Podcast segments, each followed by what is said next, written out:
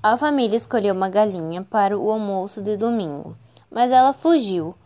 O dono da casa saiu em disparada a fim de capturá-la e, com muita dificuldade, conseguiu alcançá-la. Assim que a colocaram na cozinha, a galinha surpreendentemente botou um ovo.